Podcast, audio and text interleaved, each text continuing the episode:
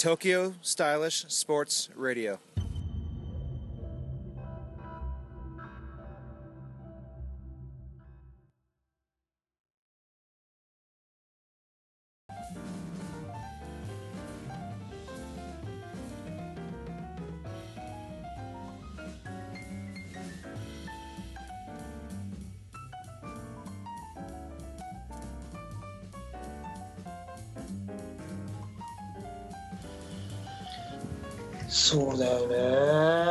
ちゃんと時代に的確なのがすごいなと思っていてこれ別に僕はねあの JPDGA 会員で JPDGA を批判する気は全然ないんですけどやっぱりね時代を捉えてないんですよ。あそうなんですか。今どういう形で今 JPDJ って運営されてるんですか？えー、っとね知りません。そんな。知ってる部分もあるんだけどなんか、うー。ん弱いよね。あのー協会はまあ今言ったようなところは一つもやってないんじゃないかな。うん。でどちらかというと今それこそその、まあ、僕とかうん。そのわ若くてなんとか広げたいなと思ってくれてる子たちが個人で情報を発信してるっていう。なあなるほどなるほど。そうレベルですね。僕もこれはもともとこの僕はいろいろコンテンツ持っていろいろやってるんですけどこれも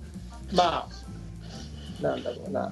誰もやらなきゃ俺がやるかぐらいの感じ がもともとはきっかけでなるほどなるほラジオとかもどうん。ですね。なるほど。僕はもう、はい。結構大学の時から撮ってたんですねでその時にまあ大学のある意味一チームの中でも思ってたのが、まあ、映像を残しておくことがある意味チームとしての共有イメージの共有につながったり、まあ、それが新刊の時期の PR にも使えるしっていうのをまあチームの中で思ってやってみたんですけどうん。それもみんなやらないけどとりあえず自分でやって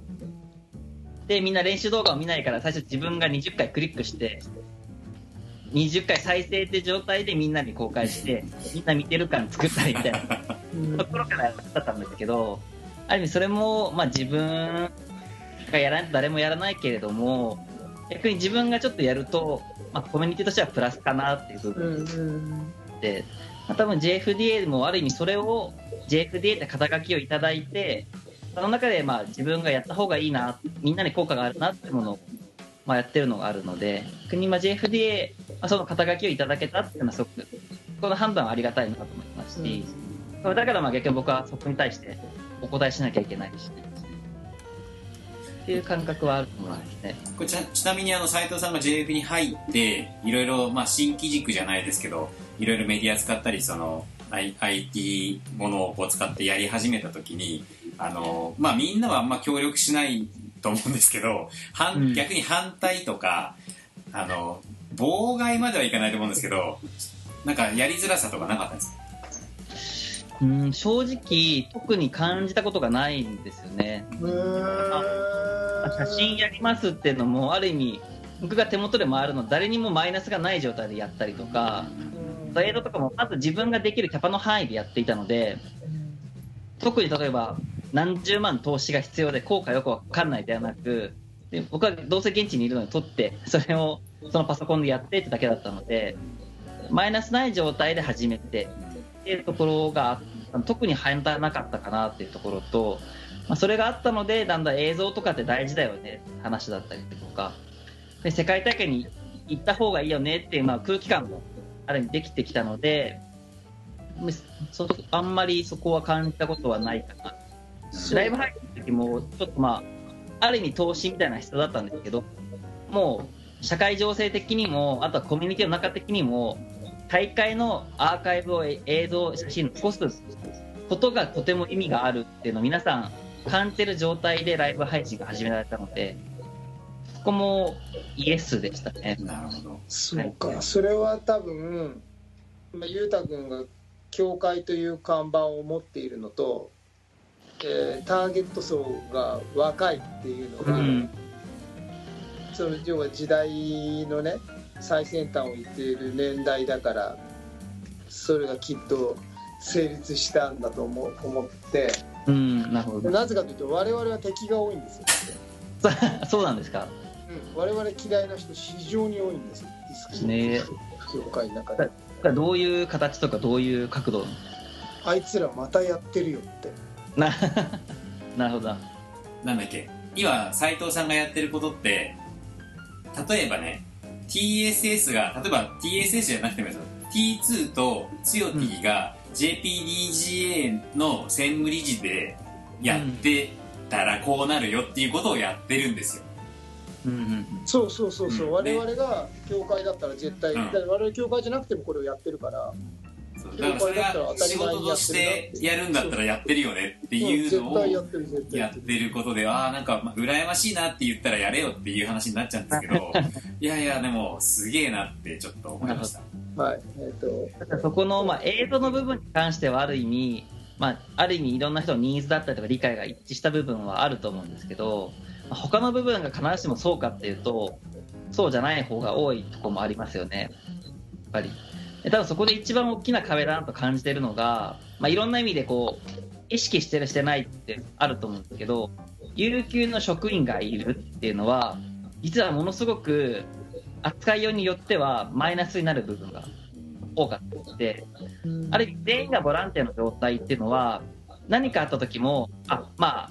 全員ボランティアだからねっていうスタンスで解決されることってあるのかなと思う。うんうんだからそこに1個、1人、2人、3人、有給職員ができてくると、うんうん全部働いてるんだからその職員がやるよねっていうふうに、まあ、当然なると思うんですよね。でもそうした時にいろいろこう情が降ってくる中で働くっていうのに裏返すとその人を雇用するってことなので何時間しか働いちゃいけないとかって縛りが出てくる。うん。その法律上ですねただとはいえその縛りが増やすためには人を増やすしかないんですけどうん。だからできない状態人数頭数一緒の状態でどんどん仕事が増えていくで有給で回るとどんどんスピーディーに回せるので裏返すとどんどん仕事が増えてその時に今働いてる人が苦しくなる状態だったりとかうん。ヘルプが出せなくなるって状態だったりとかうん。だそこの部分はだあるなっていうのが実は感じてたりしてます。うん多分相手がボランティアだっていう状態で教会に物を持つのと相手が働いてるって状態で教会に物を持つのは多分5倍ぐらい角度が違います。それはよくわかります。ですね。それを斉藤さんどう処理なさってるんですか？えっとですね、僕の今の、まあ、スタンスとしては、上の方、まず上の方から言われるときはですね、まずこの、一個こう、自分としては、その方は、本当は何が言いたいんだろうっていうのを考えるようにしていて、ただその方が必ずしも表現が適切かどうかってじゃない場合もあると思うんですよね。あとはまあその気持ちとしては、教会とか国とか行政とかってなんかこう、ふんわりしたお上に見えるものっていうのは強く言いたくなる気持ちはすごくわかるので、その意味内容は何なんだろうなっていうのをまず、まず把握しようとするのと、あとはその場で解決しようとしないでですね、その人がどういう多分経験で、どういう実績で、まあ、どういうことを思って、その発言してるのかっていうのをちょっと周りから情報収集して、あ、こういうことでこういう思いがあって、それが今、目の前の表現は強いけれども、本当は何したいんだろうなっていうところを探るのと、逆にまずそこの方が思ってる課題解決を、まあ、2、3年かかってもするっていうところがスタート。にしないと関係が作れないなと思っていて、にそこの一回自分でクッとこらえるんですけど、ただそれをいろんな人が本当はしたいことを実現していくっていうのはまあ立場だなとも思う思うので、そこのグッとこらえるっていうのが最初の一歩。なるほど。ですね。ね強いはい。こういう若者を雇いたいですよね。そうですね。今回の回は有料コンテンツにしましょう。ビジネス書として。こういう若者をね僕も雇いたい。はい。いやもう聞いててねう面白いですよね。んはい。うんすごい話が面白いしスッと入ってくるしうん。あのいや本当に強いがさっき言ったんだけど我々がねよく2人で話すスこうこういうことやったらいいじゃんとか僕らもいろいろコンテンツ持っていろいろやってて。でそれをまさにやってるのでこれはねあのうまくいきますよ。ねやっぱあの嫉妬しますよね。ジェラシーをあの感じますよ。素晴らしい。ちょっとあれあれじゃないの？そのもっとディスクゴルフやってくれちゃっていいんじゃないの？実はディスクゴルフ 割とやってるんですよ。あ個人戦とかでもちょっと割とやってたりしね絶対面白いもんね、ーはい。あの兼務兼務理事としてぜひ組織改革していただいて。新しいですね。なるほどな。いやいやいや。そうかそうか。でもありがとうございます。その僕はあのじゃあ JF JF っていうくくりはどうかと思うんだけどうん。ディスクゴルフが嫌いなわけではないんだ。どっちかというとめちゃくちゃ好きなのと一番幅が広いスポーツだと思ってるんで本当に。アルティメットはまあそのピークはあると思うんですけど障害スポーツって観点だとやっぱディスクゴルフの絶対部があるっていうところとあとシンプルにどこでもできるっていうのは地形平らじゃなくていいので。それははい。それこそ今ディスクゴルフ PDGA 会員って11万人を超えたのね。めちゃくちゃいますね。だからあのアメリカでボールゴルフのコースよりもディスクゴルフの多くなるって噂はあれは本当。そうそうそう本当本当。なんか3年前にこういうグラフ見て、あと3年でなんかこう全然本当です。超えるみたいな。で当たり前にあるのが、えっと、ボールゴルフのコースの中にディスクゴルフのコースがあってあれも言ったんだけど次のパーティーはボールゴルフで次のパーティーはディスクゴルフです。へえなでカート乗って当たり前にそういうのもあったりとか。あとそれこそ今トップの年収は億を超えたからねディスクゴルファーはそうなんですか？うん。すごいですね。だ結構そのイノーバーとかイノーバージャパンは、まあ、選手個人に対する、まあ、サポートとか支援が多いんですかなんか協会とか試合とかじゃなくて。えっ、とアメリカはイノーバーが主催してる US 全米はイノイノーバーがやってる。あとかイノーバーがやってる試合とかもあってアメリカはもう大会に冠として、うんうん。そうウルトラスターのディスクラフトだったりとかはい。いろんなメーカーが冠についてそれこそ企業とかもみんななんとかカップとかってえやってるしあとはまあその企業がチームを持つ意味っていうのはそれこそディスクラフトが今ポール・マクネスに移籍してったけど、ーうん。あれ3年え3年1億5000万とかでいってるよ、そんなんですか？うん、わお。それは単純にそのスポンサー契約だけでね。へその中で賞金もあればシグニチャーモデルのディスク1個出せばうん1枚売れればいくらって今、まあ、当たり前に何万枚っていうのがアメリカでは売れるからなるほどな結構な額になってるはず。すごいですね。でもねディスクゴルフはね夢がある。まあ逆にそのアメリカの事情まあ日本の中で知ってる人も多分トップの何人かだったりするんですか。そうするとなんかギャップが見えちゃいますよね。そうね。それは間違いなくそうだ。でも絶対ね日本なんて夏場のスキー場とかはい。それこそこの前横田さんと話したんだけど冬場のビーチとかはい。場所はあるんだよね。あれ しかも平らな場所がない反面ってことは面白い傾斜とかがたくさんあるはず。そうそうそうそう。これだけ山がいっぱいある国なんだからさ。はい。確かに間違いないですね。スクゴルフはいくらでもやるところがあるはずなんだけど本当に多分ある手も、まあ、サイズダウンしてやろうとかって話があったりとか要はフィールド整地されてるところに制約を受けるんでそういう意味では究極限界があるってことですけどディスクゴルフはコースがある意味いくらでも増やしたりとかそうそうそうそう。まあ同じエリアでもある意味場所を置いていけば別のコースにすることもできたりしてそうそうそうそうそうそう。楽しみ方無限大すぎるなって思いますね。あとはこのゴールも必ずしもチェーンバスケットじゃなくても愛好者にとってはうん。良いかもなと思っていて、結構小学校の授業とかで前やったのがいやもう最初もうグループに分けてまずこのグループごとに、まずゴールを設定してくださいと。うん。で、あるグループは例えば、ドーナツの中を通したら1点かもしれないし、あるグループはその線の中で止めたら1点かもしれない。まずそういうゴールの課題設定をして、その後他のチームにプレゼンしてください。お私たちが作ったゴールはこれですっていうのを人にちゃんと伝えてください。うんで他のチームは人の話を聞いて課題を認識してください。で最後みんなで回ってくださいっていうのはすごくなんか自分でチームである意味作って最後こなすまでがしうるプログラムだったなと思うんですけど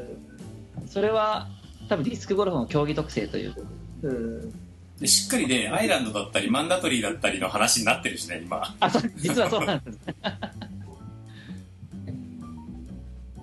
そのあたりとかは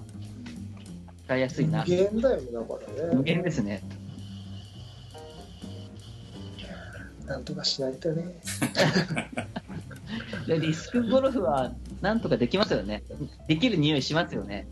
あでもアルティメットの多分競技人口増えたあたりから、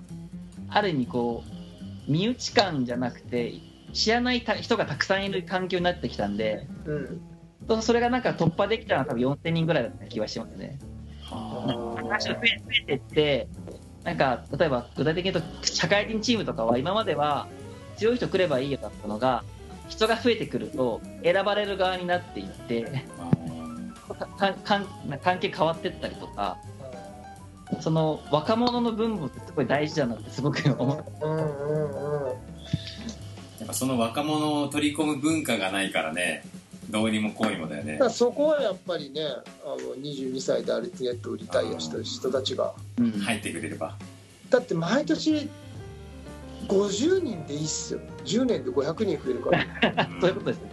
その人たちまだ30でしょ。うん。10年経って32歳でしょ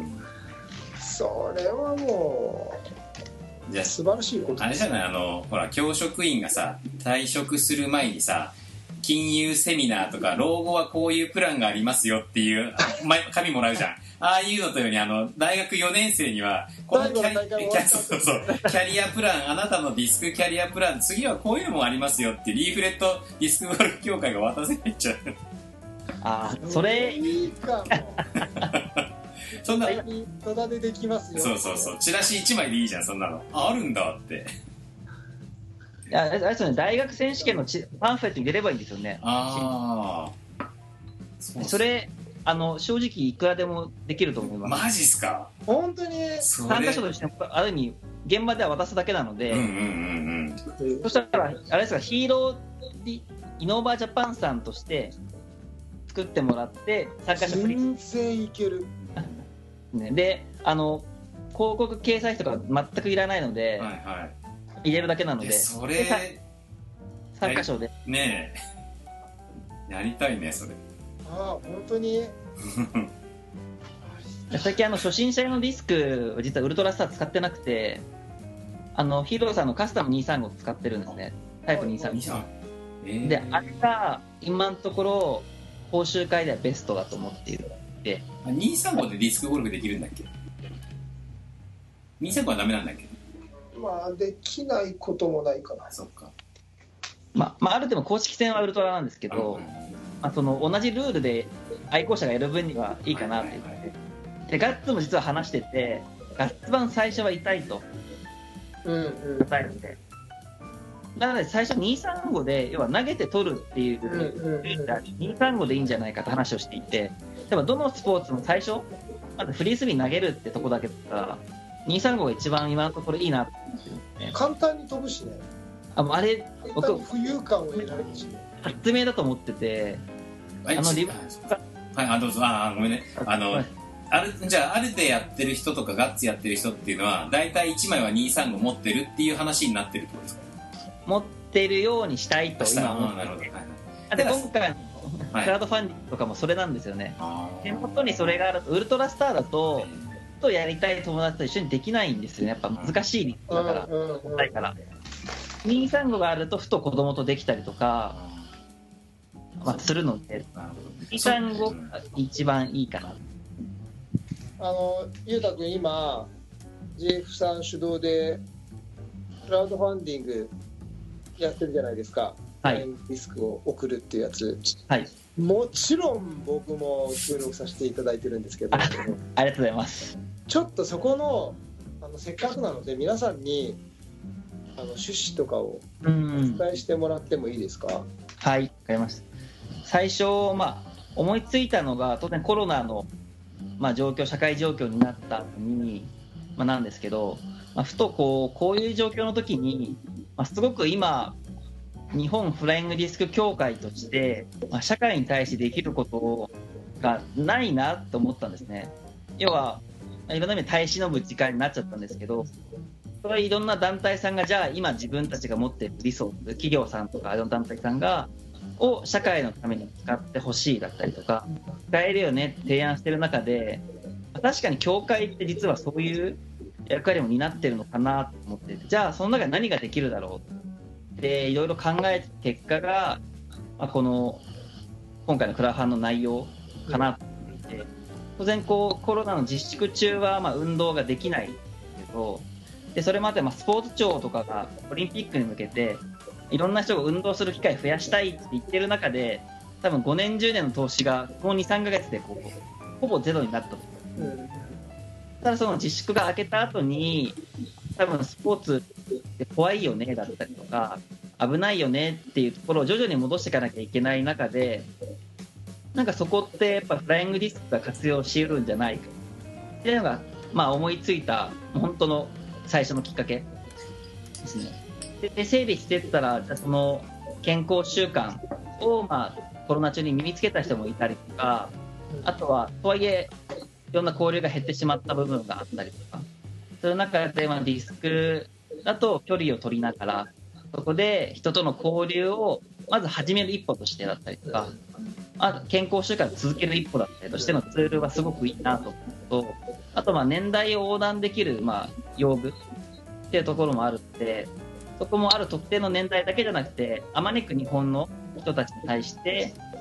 そこのスポーツを再開するっていうきっかけまあ、使える用具だなと思ったので、それを発信しようと思いました。で、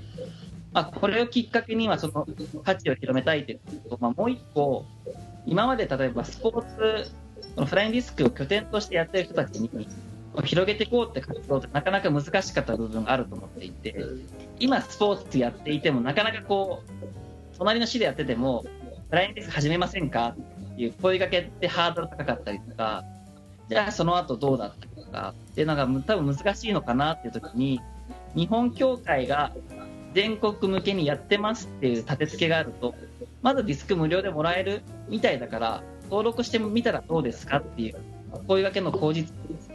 ができないかなと思っていて多分それって個人だと難しいハードルが高い部分がなんかこう協会みたいな立場がやるとオフィシャル感があってちょっとこう話しやすかったりする部分もあると思うので、うん。そのちょっとした権威ってものを使えると、より実は広げたかったところの人が声掛けするツールにするのかな。と思っていて、ね、そこの2つが大きな部分かなと思ってます。素晴らしいですよ。本当に素晴らしい。ぜひ後であの URL 教えてください。あの貼っときますんで。はい。はい。僕もシェアさせていただいてますよあれ？たはい、えー。とすいません。ちょっと私あれなのでもう一度お願いします乗っからしていただいてますよ、はい私、あの貼った上で乗りますんでぜひちょっとよろしく。まだ期間とか時間大丈夫なんですか？7月の25までなんで、まだ始まって1週間なので、あとあ3週間。じゃあはい。はい、じゃあちょっと早めに貼らせていただきます。はい。このクラファンの活用の仕方とかもいいっすよ。うね、んそうですね。多分本当は今の、まあ、自己自定的には、まあ、教会が危ないので助けてくださいが、まあ、基本的な使われ方だと思うんですけど、まあ、逆に教会が逆にもう一歩先で何できるかっていうことだったりとか、まあ、これもある意味教会が始めてますけど、まあ、フライングディスクコミュニティのある意味相違なのかなと思っていて今いる人たちが今自分たちがやってる、まあ、スポーツの価値をまあ再認識してそれ発信してた多分それが一番の対外的な発信になると思うので教会あくまで土台は作るけれども一番の発信する人っていうのはある意味選手一人一人なのでそのツールを教会としてちょっと提供しつつもちょっとコミュニティとしてそこに供給できるといいかなと思ってます。じゃあ俺ねなんか最近本当に最近までこのラジオでこれだけいろんな人のと話すするまで結構アルティメットの人とか JF 関係の人はディスクゴルフ嫌いなのかななんて勝手に思ってて ああ、ななるほど、なるほど。そうそうなんかフライングディスク協会っていう名前なのになんでディスクゴルフやらないんだろうってうん。あんまりどちらかというとある手あってガツガツって言って出しててディスクゴルフも種目の1個なのになんていうのを勝手に思っててあなるほどな。それはじゃあ変な話気を使ってやってないんだそうですね。あと、僕も正直全部言うと、なんでかわからないです、僕。でも、この5、5 6年で、まあ、その関係の調査よりは他のところに時間使ってしまったっていうのがあるんで、でもそもそもそのまあ協会どうのって取っ払った時に、フライングディスクスポーツってこの横一列があることが一番の価値なんで、うん。うんそれは全く思いますね、だからそこは、まあ、そういう意味では追求コミュニフライングディスクコミュニティとしては追求していった方が、まあ、よりいいのかなとはシンプルに思ってますね。なんかあの協会その協力関係にありますってこう概要にも書いてあるじゃないですか JF の方に、でまあ協会として別にその無理くりこう一緒にするとかっていうのはしなくてもまあ別にねいいいいかなっていうかその将来的には分かんないですけどいいかなと思うんだけど共通言語としてのディスクっていうのでさっきあの斉藤さんがおっしゃったそのなんだフライングディスク村じゃないけどね。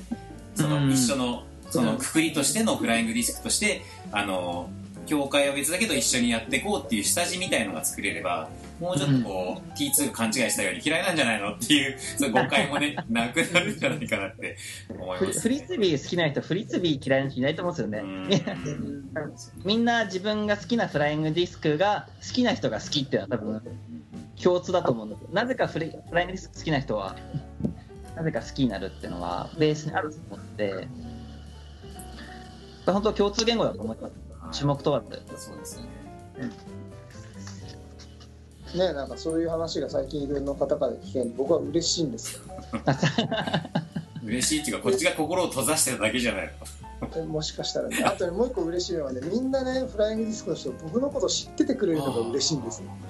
あの SNS めちゃくちゃ流れてきますよね。投稿が。発信発信の嫌がら回数がせのように。でもそれこそこう T2 のあのまあ制作の転換じゃないけどかなんつうの？手の数を出すっていうのがやっぱ目に当たるねことになってるじゃないですか,、まあそれがまあ成功してるってことじゃないですか、うん、僕はね地雷だと思っていてうんうん。とにかくワードをディスクゴルフフライングディスクっていうワードをネットの世界に散らかして地雷のように仕掛けておけばどっかのタイミングで誰かが踏んでくれるだろうなるほどなるほど。その時に一気に全部がつながるような仕組みを作ってる。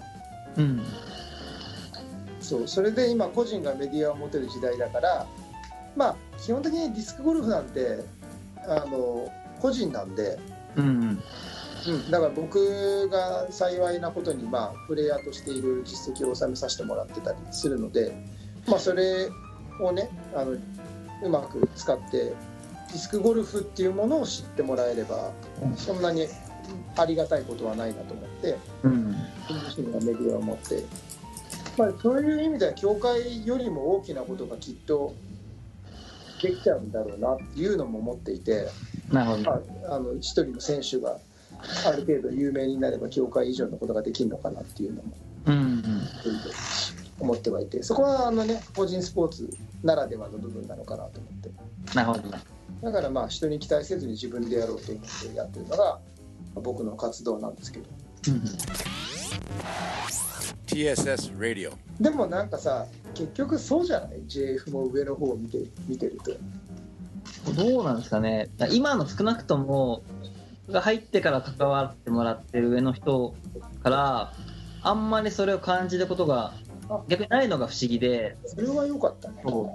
他のスポーツ団体さんの話とかも聞くと、まあ、そういうのはよくあると。うん。スポーツではまあそういう、ね、なりがちなコミュニティだっていうのは聞くんですけど、JF で正直それをあんま感じてないのがあって、かもそれはある意味だからある意味起きやすい。うん。うん。うん。っると思うん。ですよねこれでも斎藤さん。のあれだよププレイヤー層が圧倒的に若いっていうのもあるん。だろうね学生がでもまあ、それも、それもあるけど、俺は斎藤さんの人格だと思うなと思ってか、この、ここだけの1時間ぐらいの話でそれがわかるもん。それは僕の人格ができてないってことですか？ええ。嘘ですよ。だからそれは、あの、JF の中心でやってるじゃない？結局、うちらはさ、外角団体なんだよ。あの、あまあねホワイトベースじゃなくて、あなんだっけ、ロンドンプルだからさ。連邦軍じゃないからやまあまあまさしくそうです、うん。なんで、でもそれはそれで、で、多分ね、圧倒的に頭いいから、なんだろう、こうやっていくことに対して多分反対できないと思うんだよね。絶対だってさ、自分は損してないわけじゃん。うん周りの JF の周りの人は。で、自分が動いて自分でやって、結果が良ければ OK みたいな感じになってるから、まあだから、反対の起きようがないんじゃない？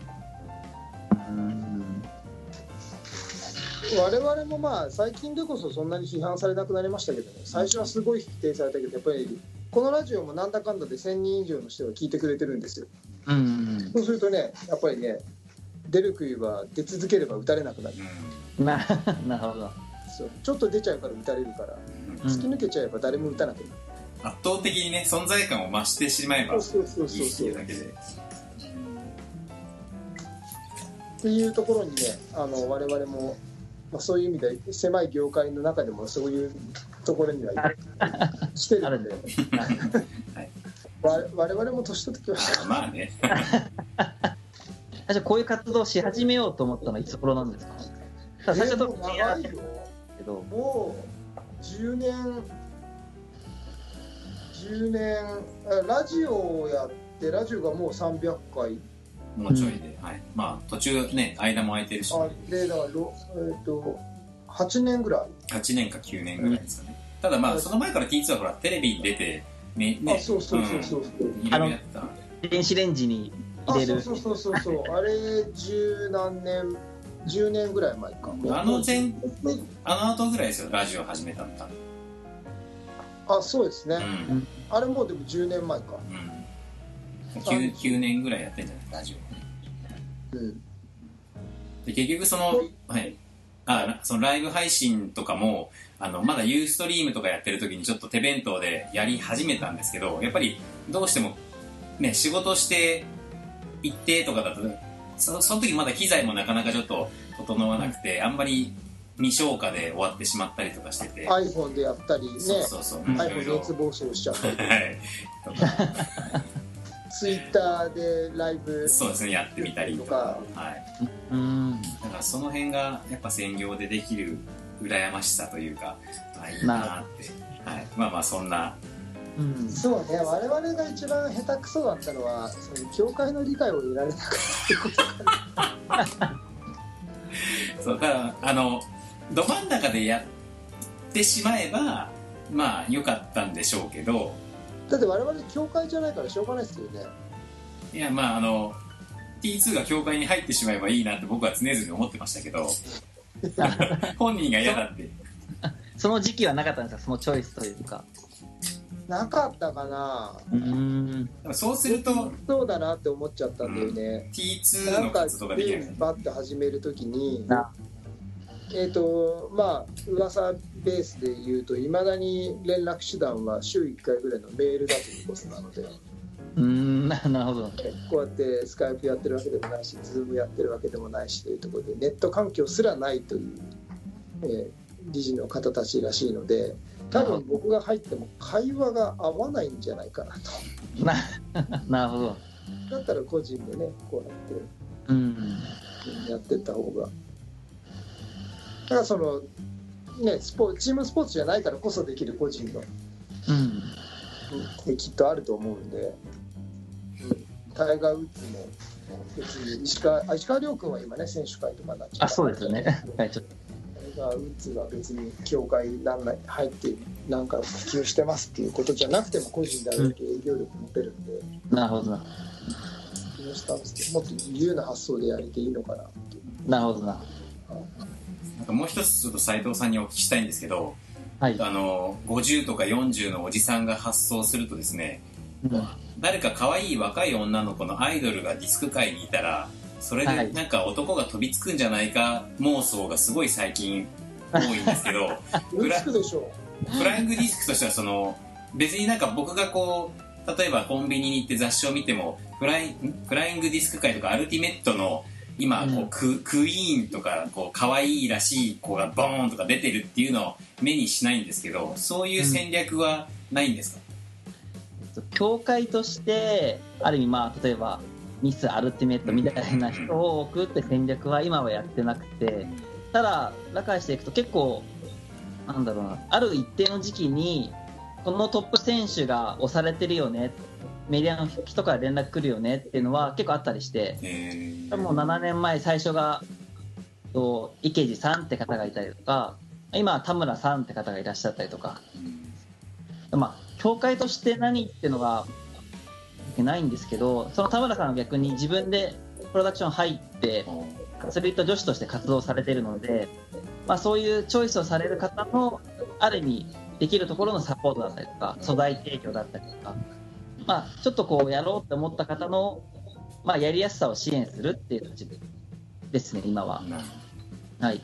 どそしたらまあアルティメットがこう例えばあのカーリングのあの女子みたいにでっかい大会に出てみんなの目にさらすされてあ可愛い子いるねって言って取り上げられた方がまあ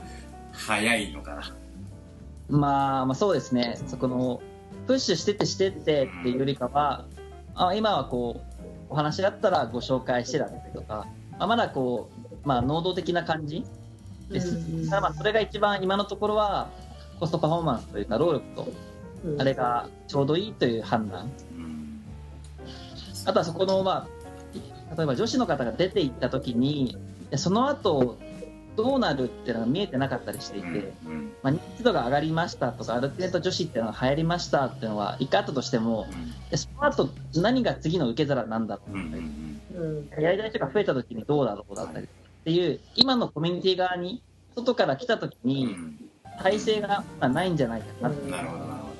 当然ずっとこう、鶏卵なんですけど、それは。ただまあビジネスの話とかでするとやっぱ一過性のブームは作るのは簡単だってよく言われてて、まあ、それがいかに継続するかっていうとやっぱその後のねことを考えないとずっとは続かないっていう話があるんですけど、まあまあまさにその通りだなって言いましょう思ったんですけど、フライングリスク文化ということは多分、継続性というのが一番のテーマだと思うので、うんちなみにツーティ僕はあのそれこそ JF の方から一回お話をいただいてですね、はい。テレビやらせてもらってるんですよ。えええ東京サイトっていう。えええはい。知ってます。ご存知でございます。いやそれあのおじさんじゃダメなんですよ。若い女の子がいるんです。よ、あのねそれズバリ言うとね、えその通りですよ。そうだ、そうだったんですか。いや、まあでも。もうねし正直僕まああさってもあさってというかまあ来週もテレビやらせてもらいますけど本当は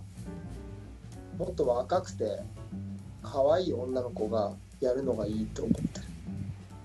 いないんだ。え まあでもそれでもね。だったら若いイケメン男子がやがね女の子がいないんならいいと思うんだけど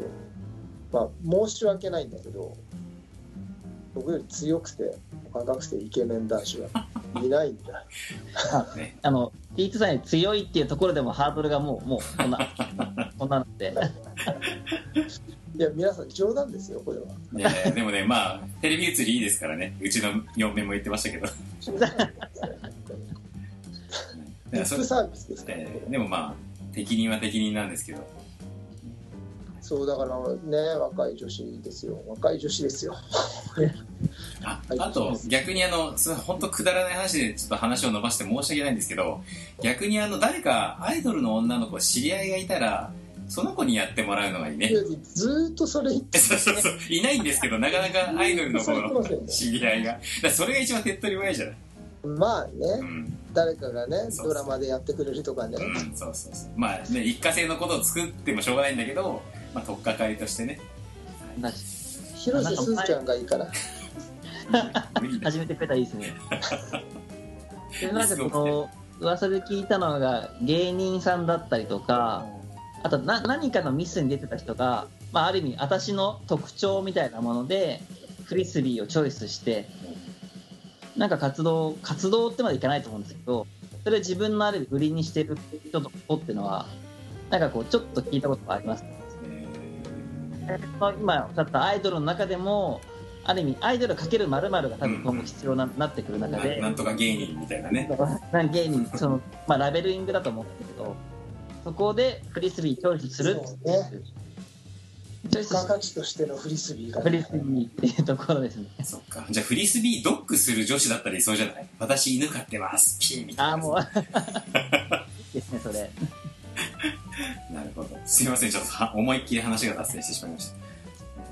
た。でもあれですね選手もまあ共感もそうだと思うんですけどあの若い人をどんどん入れ続けていかなきゃいけないと、いや本当にはい。本当に本当に、まあ、あの緩やかな衰退にはなってしまうと思うんですよね、うん。うんでもまあ選手であれ協会であれその若い人にある意味選手であっても熱中してもらって継続してもらいたいし、もっと言ったら協会の立場で入ってもらった方が継続性があったりとか特に僕すごい思うのが選手も協会、まあ、関係なくこう年代が上がっていってこのクブランクの年代ができてくるとすごくその後の修復が難しいような気がしていて。うんでも30、40が空いて50と20だと、やっぱこう、最初のコミュニケーションの取り取り方ってすごく難しいと思うんですよね。そこが3、4、5全部あると、なんか不思議なもんでこう滑らかに情報がいったりとかするのかなってすごく思っていて、そこは課題だよねどうしても子育て世代っていうのはポーンと抜けるからねね。だからそこは、まあ、まあ今僕は教会の立場ですけど、多分教会だったりとかはすごく思いますし、まあプレイヤーの中でもまあある意味同じことかなとか、この競技になっていく人がまあどう入っていくかって時に、その年代を空けないっていうのは実はすごいシンプルなようで大事なんじゃないかなというふうには思ってます、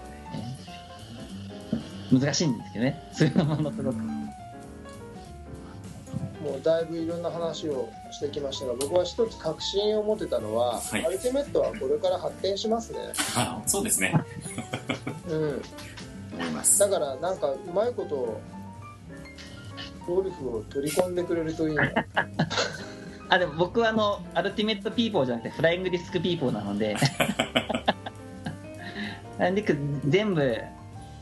があってやっぱりフライングディスクライフスポーツですね。なんかうまくね融合交流を今まで以上にいやぜひしたいですねそこは。僕は教会ではないんですけどうんあの今戸田でそれこそずっと活動してたりとかそれこそその受け皿になり得る活動をしているのでうんぜひなんかそのゴルフやりたいって人がいいるんですけどみたいなのを投げてもらえるとなるほどあのいくらでも協力できるし、うん、それこそこの前その東京サイトの時すごい嬉しかったんですよ。うんあそうなんですね。梅ちゃんとか岩間さんとか間に入ってくれたりもともとの話にうん紹介してくれたりとか、あのすごい嬉しくてほら僕は JF の人はディスコール嫌いだと思ってた。そうそう。それがねあすすんごい嬉しくて。あなんか JF とコラボできたんだ番組でみたいなので僕はねその裏のねこっちの事情がすごく嬉しくて。うん。ん、だから、なんかそういう協力関係でありたいなっていうのはずっと思っていて、ここは間違いなくぜひですね。ぜひ今後ともよろしくお願いします。はい。ありがとうございお願ますいします。はい。ということでえーすいません、だいぶ長くなってしまって、えーねまあ、これ以上長くなっちゃうと3本立てになっちゃうんで そろそろいいお時間かなと。本当にあのフライングディスクの人と喋ると気抜くと1時間2時間3時間。そうですね。楽しい。いくら使ってますからね。とても有意義な本当にはい。面白い回でございました。はい、それでは、えー今回の、えーゲストですが日本フライングディスク協会の専務理事であります斉藤裕太さんをお迎えしてのゲスト会でございました本日はどうもありがとうございましたゆたくんありがとう。はいありがとうございました楽しかったです TSS Radio. 今回のテーマは、えー JFDA からえー専務理事であります斉藤裕太さんを迎えてのゲスト会でした。めちゃめちゃ楽しかったいやー、元気出ちゃいました、ちょっと。めちゃめちゃ楽しかったですね。楽しかったでその本当しかも我々が僕とつよティがいつも話してることなんですよ、うん。本当にまさにこの映像コンテンツとか、こういうことを充実させたらさせてった。だからイノーバジャパンディスクロ TV やったりとか、うん。この映像の充実させていくとか写真とかっていうところだよねってやっぱり時代は今からこっちだよねってやってる。我々は個人でやってることを協会レベルでやっててやっぱり意味が違うし。うん。すごいなーっていういいなーってちょっと羨ましさも感じながら、えーアルティメット絶対の伸びますよね。そうですね。まあ、フライングディスク全体でって感じです。ねはい。ぜひいけ。るといいなっていうのはいがすごいもう僕もフライングディスク、もう間違いないと思ってるので、もう3年後、5年後、どんどんこう、匂いを感じて人が入ってきてくれるような、うん。そんな、まあ、価値とかは十分持ち得たりとか、うん。まあ今なんかスポーツの話題が東京オリンピック関連である中で、うん。多分改めてスポーツとは何みたいなって、まあ、国レベルで話してると思うけど、うん。ものすごく合致する要素が多いなと、改めて思いますね。ぜひあの JF の方ももうちょっとディスクゴルフの匂いをそれこそ出してもらえると個人的には嬉しいんですけど まあ、ななんだったら引っ張ってていただいてね。よろしくお願いしたいと思います。ありがとうございます。はい。あの本当にはあのぜひいろんなことで協力コラボしてやってまあね JF さんと協会レベルでね僕らのこのチームがコラボってなかなか難しいとは思うんだけどあのいろいろこういうスタンスで我々もやっておりますのででいろいろ話していてね共共有できるものもあったと思うのでぜひ今後ともよろしくお願いいたします。はい、よろしくお願いします。ありがとうございます。はい。それでは、えー東京スタイリッシュスポーツレディオでは皆様からのお便りをお待ちしております。えーシーサーブログのコメント欄、Facebook の、えー、T2 つよ T の直接のメッセージで構いません。えー皆様からの熱い思い、えーお手紙、お待ち、お便りお待ちしております。はい。それでは、えー、フライトゥーザフューチャー東京スタイリッシュスポーツレディオ、お届けしたのは、代表でチームノバインターナショナル菊池哲也と広報の高橋剛と、日本フライングディス協会斉藤裕太でした。はい。それでは皆さん、また次回まで。さようなら